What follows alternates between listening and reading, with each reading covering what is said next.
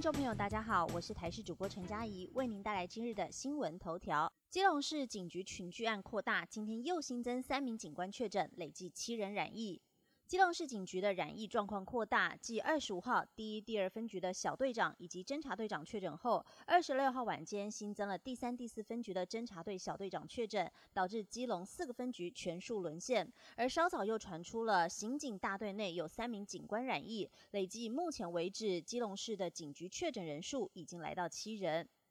另外，针对台湾本土疫情多点爆发，不明传播链包含了和平院区的护理师一家四口、新北深坑陪病家属、嘉义婚宴群聚、高雄化工厂以及新北树林科技厂，还有基隆警察相关群聚等等。中央流行疫情指挥中心的指挥官陈世忠原定上午在外县市跑行程，突然宣布行程取消，并且在下午两点开记者会说明疫情的最新进度。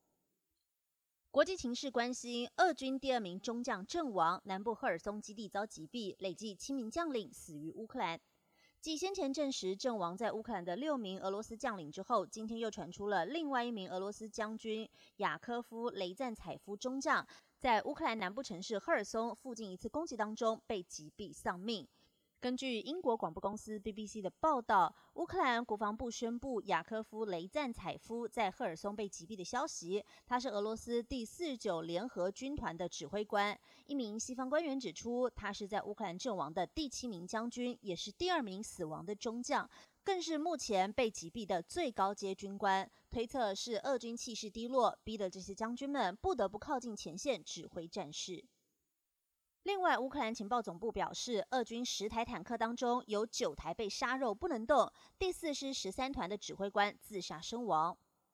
俄罗斯入侵乌克兰进入第三十一天，乌克兰国防部情报总局二十六号在官网宣称。俄罗斯军方因为战况吃紧，损失太多坦克及装甲车，紧急在距离乌克兰边境三十五公里处的机场部署坦克维修基地。但俄方欲从国内调动后勤库存的坦克补充军力时，却发现十台当中有九台被窃取装备无法使用，甚至连引擎都没有，可运行的十不存一。俄罗斯第四坦克师第十三坦克团的指挥官为此开枪自杀。